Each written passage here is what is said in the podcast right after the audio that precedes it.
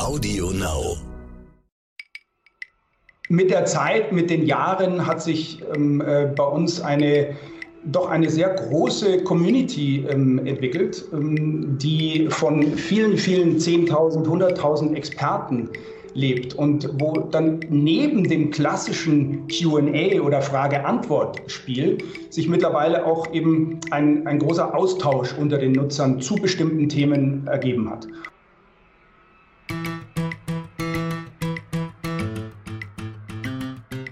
Was bewegt eigentlich die Deutschen? Ich stelle mir als Journalist natürlich oft diese Frage. Wir machen auch bei RTL und NTV regelmäßig Umfragen über politische Probleme zum Beispiel. Doch welches Thema interessiert da besonders? Ja, zurzeit ist die Frage nach Krieg und Frieden sicherlich in der aktuellen Situation besonders gefragt? Tja, und es gibt eine Plattform in Deutschland, wo Tag für Tag Menschen bis zu 10.000 Fragen einstellen und die Community antwortet. Es geht um gutefrage.net. Mein Name ist Frau Holzmeier und damit willkommen bei Sotec Deutschland. Ich heiße Andreas Laukert und begrüße heute den CEO von Gutefrage.net, Philipp Graf Montgeller. Hallo. Hallo Frauke, hallo Andreas. Schön, dass ich da sein kann. Hallo. Ja, wir freuen uns, dass du da bist. Hast schon einige Stationen hinter dir, warst Manager und Investor bei Readly, lastminute.com oder auch NetDoctor warst du aktiv und heute eben CEO von gutefrage.net. Und ähm, Transparenz ist ja immer wichtig. Wir nehmen heute am 24. Februar auf und das ist ein besonderer Tag, denn die Lage in der Ukraine hat sich äh, deutlich verschärft durch die Invasion Russlands. Ähm, merkt ihr das heute auch bei euch auf der Plattform? Ja, das, also solche Ereignisse und auch viel ähm, weniger wichtige Ereignisse merken wir direkt auf der Plattform. Also ähm, wir äh, sind jetzt auch schon im Austausch intern, was wir vielleicht noch tun können, weil es doch sehr, sehr, sehr, sehr viele Fragen ähm, äh, gibt, die die Menschen in Deutschland äh, zu, diesem, zu diesem Thema Ukraine und wie geht es weiter ähm, ähm, äh, umtreiben. Und ähm, insofern schauen wir, wie wir vielleicht da äh, noch mehr beitragen können, als wir das, äh, als wir das heute können. Mhm. Was, ja, kann man später noch drauf eingehen, wie ihr Content dann auch selber kreiert. Aber was ist denn sonst, wenn wir das jetzt mal die aktuelle Lage rausnehmen, so das trendigste Thema? Also grundsätzlich, das hattet ihr ja in der Einleitung schon gesagt, wir sind so ein bisschen ein, Spiegel, ein Spiegelbild der, der deutschen Gesellschaft mit der Größe, die wir haben. Ähm, äh, wir erreichen über 20 Millionen Unique User rein aus dem deutschsprachigen Raum ähm, pro Monat.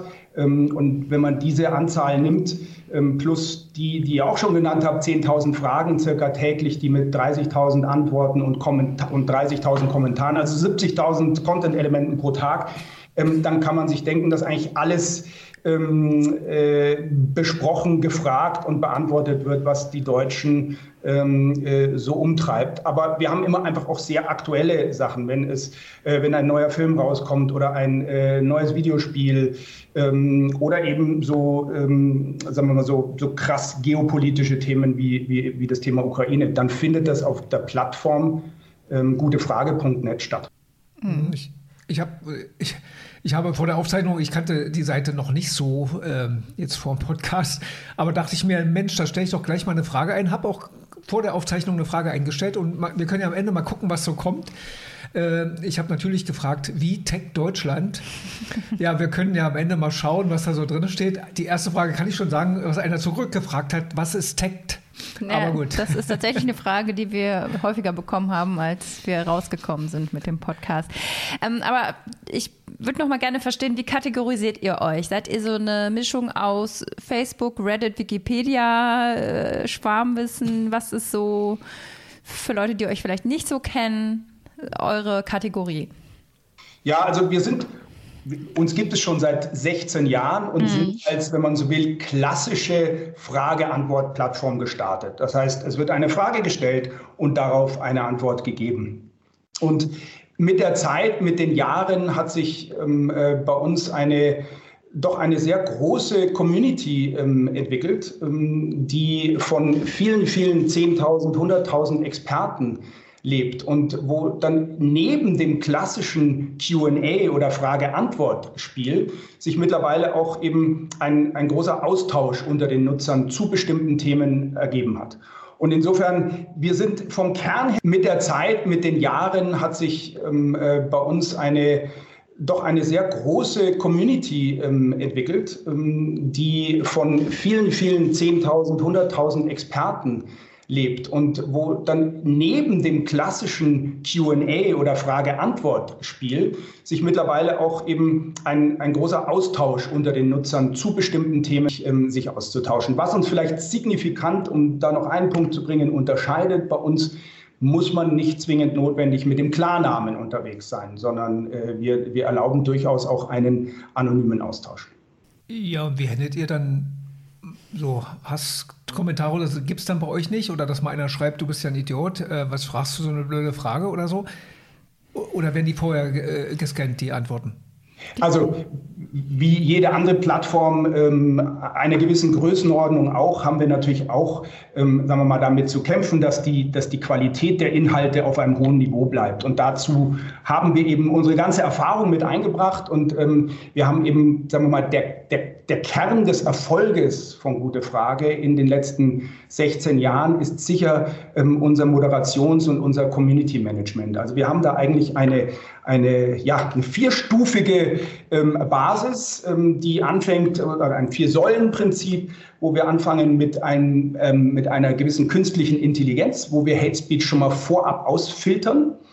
Ähm, und wo dann hinten drauf eben schauen, äh, Moderatoren schauen und unser eigenes Community Management, dass die Qualität der Inhalte unseren Richtlinien, die wir auch ganz transparent auf der Seite ähm, haben, ähm, entspricht. Und das ist äh, nicht nur äh, wollen wir dem Thema Hate Speech bei uns auf der Plattform keine, ähm, äh, keine Plattform bieten, sondern das ist auch für unsere Nutzer zwingend notwendig, weil wir eben von der Qualität der Inhalte und der Antworten, aber auch der Fragen ähm, leben. Mhm. Wie setzt ihr künstliche Intelligenz genau ein bei euch? Also ist das, wird das auch schon genutzt, dass ihr Trends vorher erkennt und dann schon quasi mit den Daten, die ihr habt, dann irgendwie andere Unternehmen noch füttern könnt? Oder was macht ihr mit der KI da? Nee, in dem Fall machen wir mit der KI, also sagen wir, man muss ein bisschen unterscheiden KI und Machine Learning. Wir haben mhm. in, dem, in das System mit bestimmten Stichworten äh, zum Thema Hate Speech oder ähm, rechtsradikale Äußerungen oder ähnliches Hassrede jeder Art gefüttert. Und das System erkennt ähm, sozusagen die ähm, äh, erkennt das, wenn bestimmte Stichworte oder Tendenzen in einer Frage ähm, oder auch in einer Antwort drin sind und dann wird sowas vorab gefiltert und unter manchen Umständen wird es direkt gar nicht sozusagen in, äh, ähm, gar nicht live gestellt und ähm, aber in vielen Fällen geht es einfach nochmal speziell an unser Moderationsteam, die dann überprüfen, ist das etwas, was unseren Richtlinien entspricht oder eben nicht. Ja, ich meinte gar nicht jetzt unbedingt auf Hate Speech, sondern insgesamt. Ihr arbeitet ja auch mit künstlicher Intelligenz insgesamt. Oder ist das das einzige Einsatzgebiet? Das ist das einzige Einsatzgebiet, sagen wir mal, gute Frage jetzt, mhm. wo wir es wirklich nutzen. Aber wir haben ein, tatsächlich ein kleines, ähm, aber feines äh, Team, ähm, was sich mit dem Thema beschäftigt, auch in der Vermarktung. Ähm, zu Gute Frage letztlich gehört ja auch aus Gute Frage heraus, ist ja auch High Five als programmatischer Vermarkter ähm, entstanden.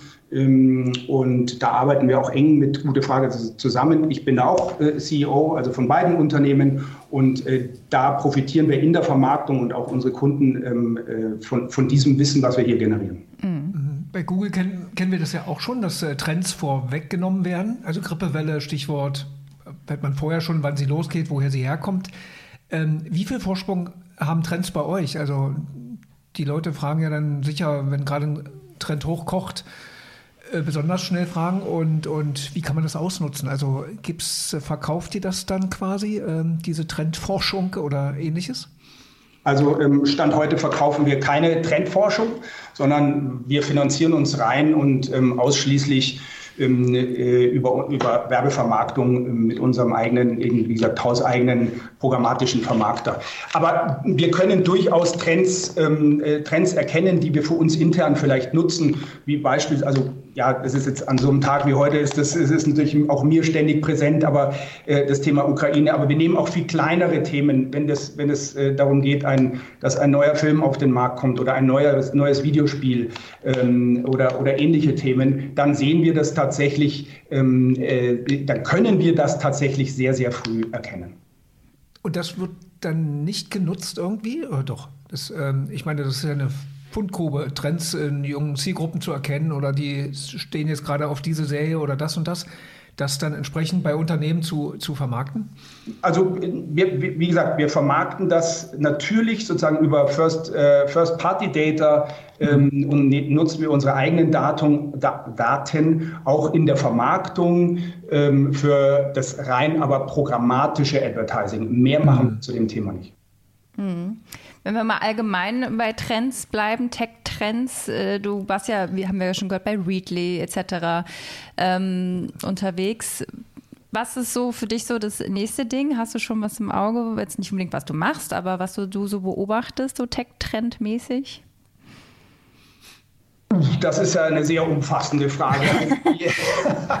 Also es ist tatsächlich so, dass ich mich da, ähm, ja, zeigt mein Lebenslauf auch in den letzten 20 äh, Jahren, leider sind das schon, ähm, ähm irgendwo immer ähm, äh, in der digitalen Welt bewege und, und da ganz viele große Interessen habe. Ich glaube, dass ähm, ein ganz wichtiges Thema, die in der Zukunft das, äh, alles rund um das Thema Blockchain ist, nicht nur Krypto, aber generell Blockchain ist, glaube ich, etwas, ähm, ich glaube, dass künstliche Intelligenz bis heute erst ganz am Anfang steht. Ähm, wenn ich jetzt mal 20 Jahre weiter denke, ähm, dann ist es sicherlich eines der, der, der großen Megathemen. Und alles, was irgendwie auch in Richtung Biogenetics geht, ist etwas, was aus meiner Sicht erst, auch wenn ich mich da nur marginal auskenne und so anfange, ein bisschen reinzulesen, sicherlich ähm, in den nächsten 5, 10, 15 Jahren äh, die, die Welt äh, beeinflussen wird.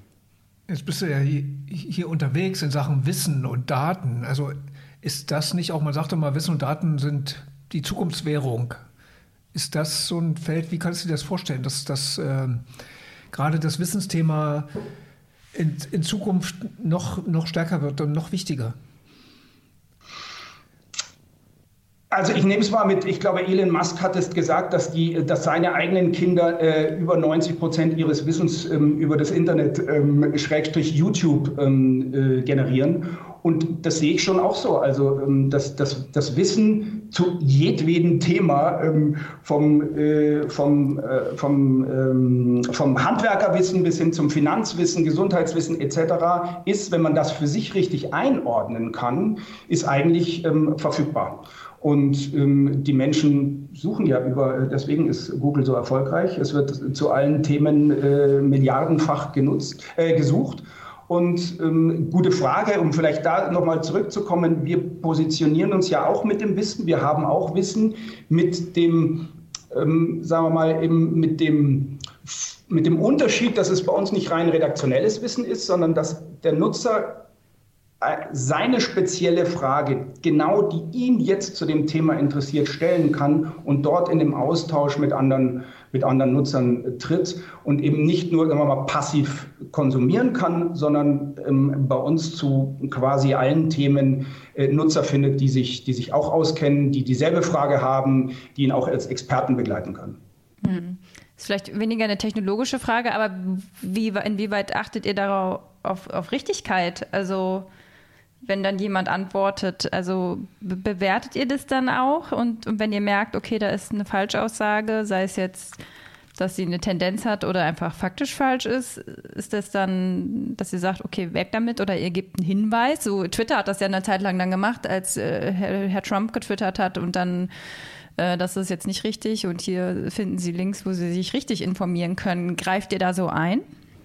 Ja, wir haben natürlich sozusagen unser eigenes System, da greift auch so ein bisschen künstliche Intelligenz, Intelligenz rein, aber auch ähm, einen, äh, einen äh, wir nennen wir nennen es Upvote-Index, das heißt, ähm, der, äh, eine, eine Antwort ähm, wird auch von den Nutzern äh, entsprechend ihrer Qualität bewertet und dann weiter oben in dem Antwortstream angezeigt ähm, oder mit Sternen als hilfreiche Antwort oder ähnliches bewertet. Und so sozusagen kontrollieren wir selber die Qualität in den Antworten, ähm, äh, ohne dass wir aktiv eingreifen. Wir greifen, wie gesagt, nur aktiv ein, wenn ein, wenn ein Inhalt gegen unsere Community-Richtlinien ähm, verstößt. Und das hat insgesamt natürlich sozusagen, hilft das allen, das hilft den Nutzern, den Fragenden, den Antwortenden und natürlich auch unseren äh, unseren Werbepartnern, dass wir eben schauen, dass die Qualität sowohl in den Fragen als auch in den Antworten entsprechend hoch bleibt. Mhm. Jetzt stellt sich ja immer die Frage bei einem ja, Startup kann man ja fast nicht mehr sagen bei euch, 16 Jahre. Äh, aber Wachstum ist ja immer eine Frage. Ähm, wie geht es weiter bei euch? Du hast jetzt schon zwei Unternehmen an die Börse begleitet, von fast Anfang an, glaube ich, ne, oder relativ jung. Ähm, wie geht es da weiter? Wo ist die Fantasie da? Ich sehe jetzt erstmal in unserem Gespräch Menschen fragen, Menschen antworten und ja, was kommt danach? Ja, also, ähm, also da gibt es natürlich ähm, ganz viele Ideen. Wir sind ja jetzt sozusagen, ich bin auch mit einem neuen Gesellschafter gekommen. Ähm, äh, seit äh, Anfang 2021 äh, gehört Gute Frage und High Five zu, äh, zu der Müller Medienunternehmensfamilie. Vorher 15 Jahre Holzbrink. Und ähm, da ist sicherlich jetzt auch nochmal so ein neuer, neuer Drive und neuer Spirit und neue Möglichkeiten da. Aber äh, um da ein bisschen konkreter zu werden, vielleicht, also unsere Kern-KPIs ähm, ist, wie das vielleicht auch schon rauskam, sind unsere Content-Zahlen, sind die, die, die Zahlen unserer, unserer Mitglieder. Gesagt, wir haben sehr, sehr viele Content-Elemente, das heißt, wir reden sowohl von Qualität als auch Quantität. Und beispielsweise ein ähm, Thema, mit dem wir uns sehr intensiv beschäftigen, ist, wie können wir noch Experten, noch mehr Experten, noch mehr ähm, wir nennen sie Power-User auf unsere Plattform bringen zu bestimmten Themen. Und da werden wir jetzt auch im, in den kommenden, ist immer schwer, so ein Datum zu nennen, aber in den kommenden Wochen werden wir auch unsere Plattform so ein bisschen umstrukturieren, indem wir äh, sogenannte Themenwelten, 26 verschiedene Themenwelten launchen, ähm, bei denen sich dann die Nutzer noch besser sagen wir mal, ihre Themen raussuchen können, Themen abonnieren können. Da sind Experten dann vielleicht noch ein Stück ähm, präsenter und ähm, da gibt es auch Möglichkeiten in Zukunft dann andere, ähm, andere ähm, Content-Elemente dazu zu bauen. Das heißt, unser Wachstum und unsere KPIs sind eigentlich sowohl in der Content-Qualität, das ist ganz wichtig, was dann wiederum auch äh, die Content-Quantität äh, direkt beeinflusst. Also schon auch fast so Richtung News-Seite, dass vielleicht dann noch Videos mal da sind. Oder Wikipedia. Ja, Newsseite ist ein großes Wort. Ich glaube, da gibt es mit NTV und vielen anderen gibt es da, gibt's da hervorragende Newsseiten. Also News, glaube ich, ist nicht das Thema, sondern mehr, ähm, vielleicht sagen wir mal, mehr social basierend auf, ähm, auf bestimmten Themenwelten. Mhm. Also dann die Betreuung der News quasi. Wie gehe ich jetzt damit um?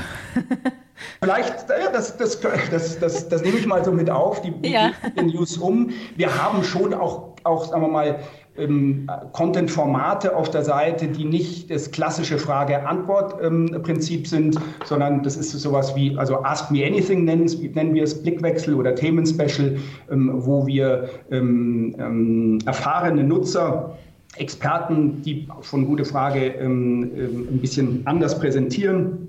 Und unsere Nutzer haben da vorab die Möglichkeit, ähm, verschiedenen Experten Fragen zu stellen. Das ne-, machen wir sowohl mit Experten, die bei uns selber auf der Plattform sind, als auch mit, ähm, als auch mit äh, externen Experten ähm, zu verschiedenen Themen. Wir hatten da einen Fußballschiedsrichter auf der Seite oder einen Schamanen oder also ganz verschiedene Themen, die dann die, die Nutzer auch interessieren. Aber grundsätzlich glaube ich, die Basis ist und bleibt Frage und Antwort, was in Zukunft mit mehr Elementen ähm, ähm, in Richtung auch Community und Social ergänzt werden soll.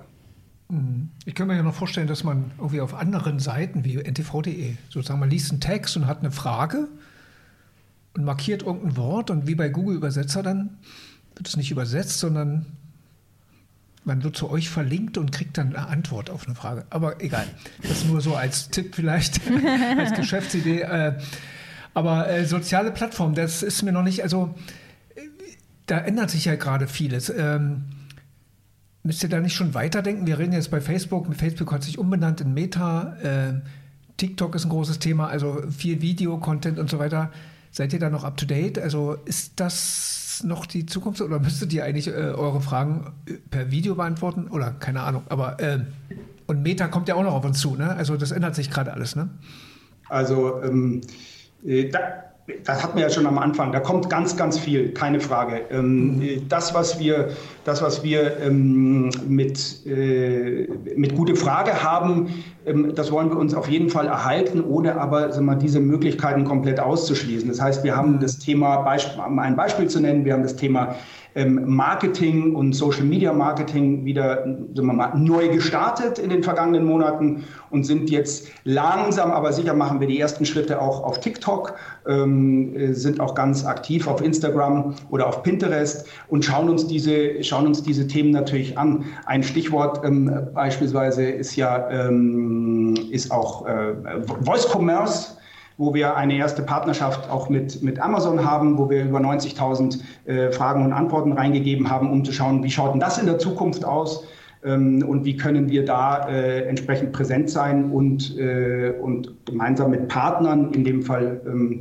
äh, auch da wieder zum, am, an der richtigen Stelle sein und die richtigen ähm, Antworten auf gestellte Fragen geben. Mhm. Andreas guckt hier gerade nebenbei, ob schon ein paar Antworten Wir gekommen sind auf unsere zwei Antworten. Frage. Nee, also ja, einer hat geantwortet. Ich habe gefragt, wie Tech Deutschland und so ein bisschen umschrieben, äh, worum es geht. Einer schreibt, äh, wir sind in der technischen Entwicklung Spitze. Zahlreiche Patente werden monatlich angemeldet. Bei der Durchsetzung hapert es jedoch an der Bürokratie. Deutschland ist nicht bereit, in Innovationen zu investieren. Bei und bei, viel, bei, uns wird viel entwickelt, realisiert, wird, viel entwickelt, wird es genau. dann zum Beispiel in den USA. Das ist tatsächlich das, was wir häufiger hören. Du kannst mal Danke sagen. Man kann auch Danke sagen. Ach, man kann Danke sagen. Das mache ich jetzt mal. Also eigentlich ist das also eine tolle Frage und wie ich finde auch eine ganz gute Antwort, die auch zeigt, dass sozusagen das Potenzial, also der, der Bedarf und das Potenzial, sich zu ganz speziellen Themen auszutauschen, ähm, auf, auf gute Frage da ist. ja. ja. Doch, in der Tat. Es klappt. Es klappt. Man könnte also jetzt auch reinschreiben, wie findet ihr, wie findet ihr NTV? Und dann kommt dann ganz Ja, viele das ist, ja, ja, ja.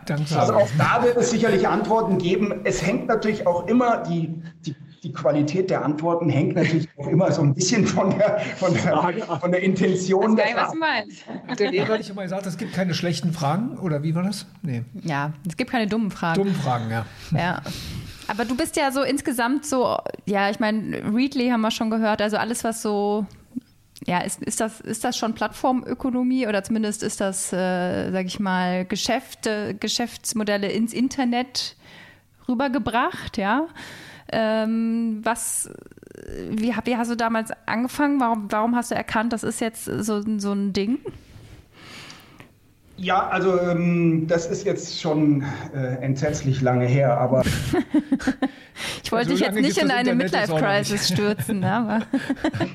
also, das war so Mitte der, Mitte der 90er Jahre, wo oh, ich für ja. eine Firma gearbeitet habe, ähm, wo man eine erste Website eröffnen wollte. Und ähm, da habe ich wiederum das mit einer Agentur gemacht. Und diese Agentur wurde dann von Löwe, dem Fernsehersteller, übernommen, hieß damals Löwe Numidia. Und ähm, da bin ich dann hingegangen und habe so die ersten tatsächlich die ersten großen Webseiten in Deutschland mit dieser Agentur gebaut, zum Beispiel dsf.de. Hm, damals mhm. hieß es noch dsf.de, heute Sport 1 mit der Kirchgruppe oder auch süddeutsche.de war mein erstes großes Projekt äh, da oder ein erstes großes Projekt damals. Und da habe ich ähm, Geschmack dran gefunden und ähm, festgestellt, und da waren ja, also das kann man sich gar nicht mehr vorstellen, aber da waren ja nur ein paar Millionen Nutzer eigentlich online und ähm, aber auch nur sehr wenige in dieser Welt äh, unterwegs in Deutschland. Und äh, wie das so ist, wurde ich dann angesprochen von lastminute.com,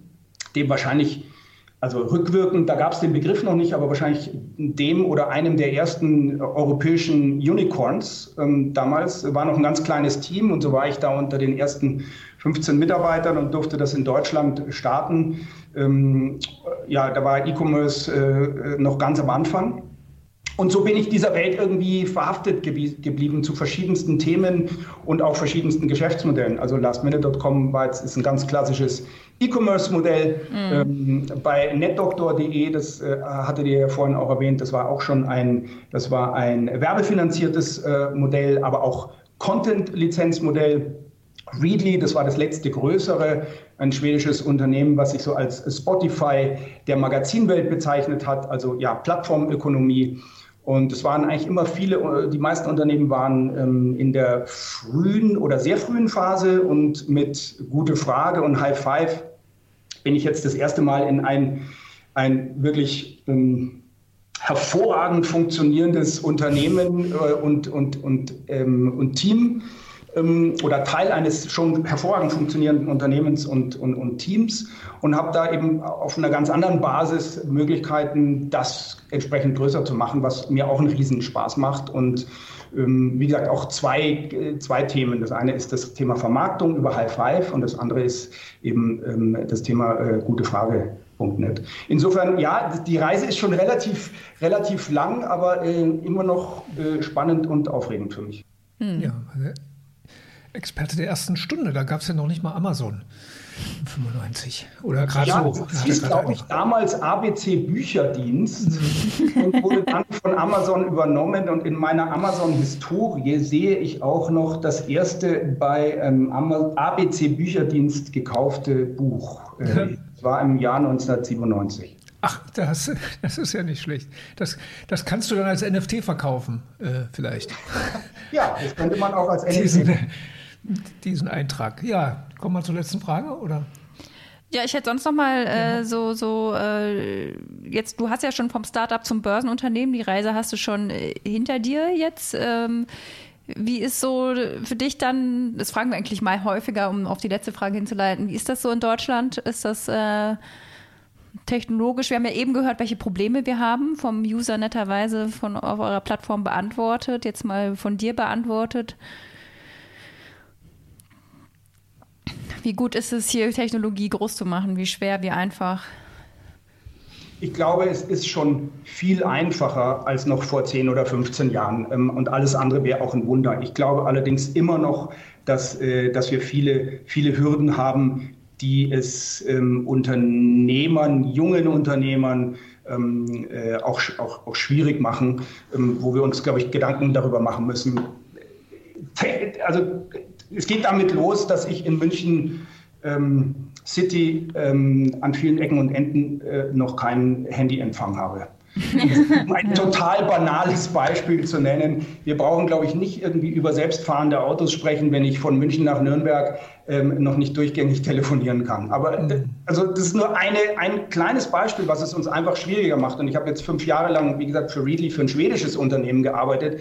Da gibt es äh, das Thema Handyempfang ähm, existiert da gar nicht als Thema. Also ähm, das ist vielleicht eins. Das zweite, mit dem ich jetzt direkt selber betroffen war, war ist ähm, letztlich ein ähm, die immer noch erstaunliche Behandlung ähm, in der Versteuerung von Aktienoptionen äh, in, in, Deutschland. Ich glaube, auch da könnten wir es Unternehmern einfacher machen, ähm, Mitarbeiter zu finden, die dann auch wirklich ein, ein, Interesse haben, weil sie sehr, sehr früh sehr viel Risiko eingehen, ähm, äh, das äh, an, an, Aktienoptionen, wenn man in Deutschland heute fragt, äh, an vielen Ecken und Enden, da haben die Mitarbeiter äh, gar kein Interesse dran, weil letztlich mhm. am Ende des Tages äh, das so kompliziert und so schwierig und auch steuerlich so, ähm, so wenig lukrativ ist.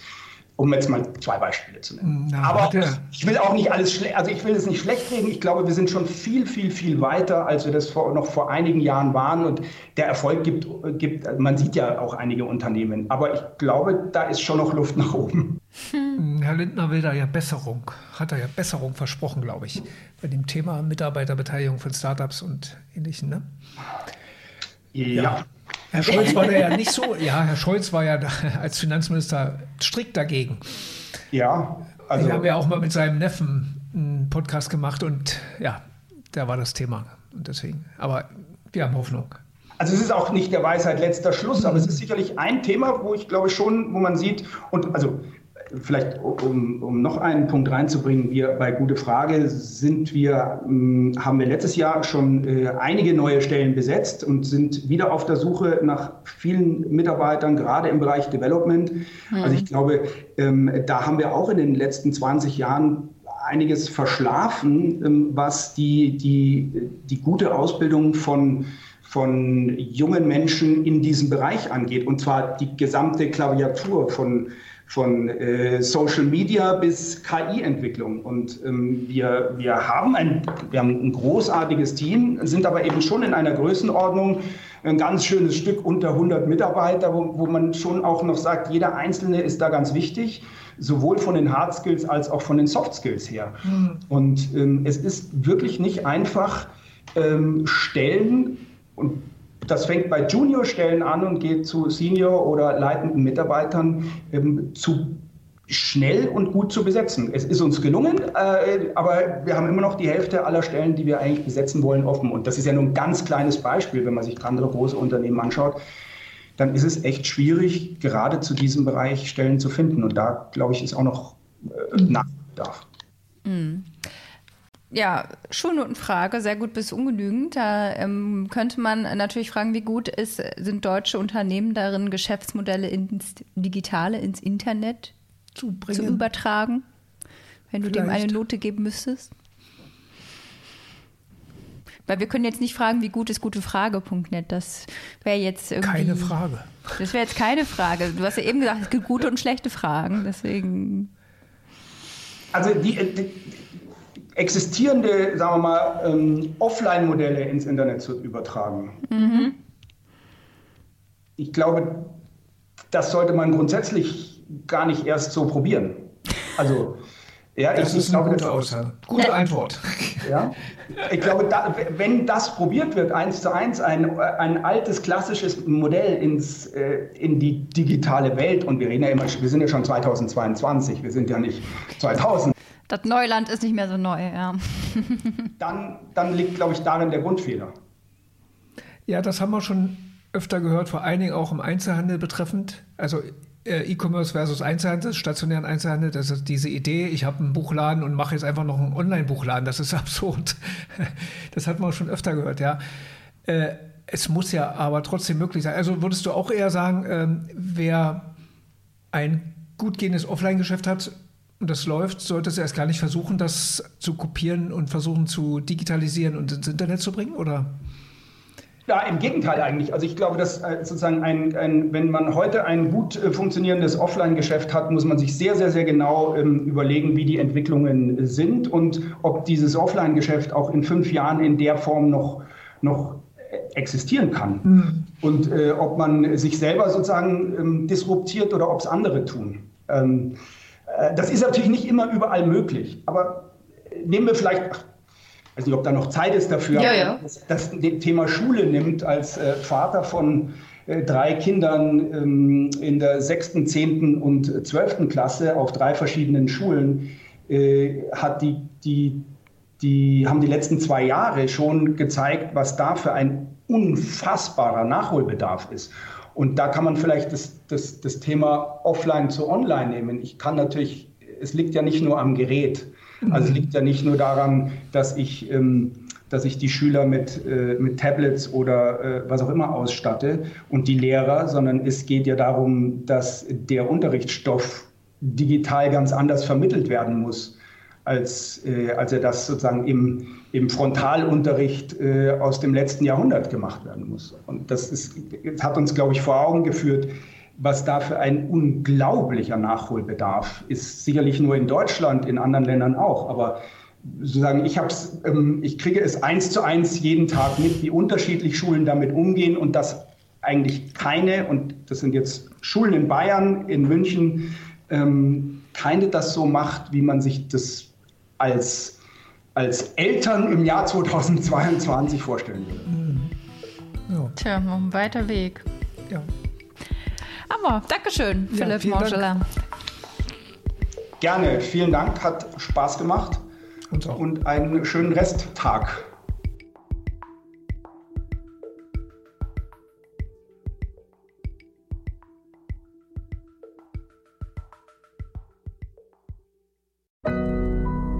Audio Now.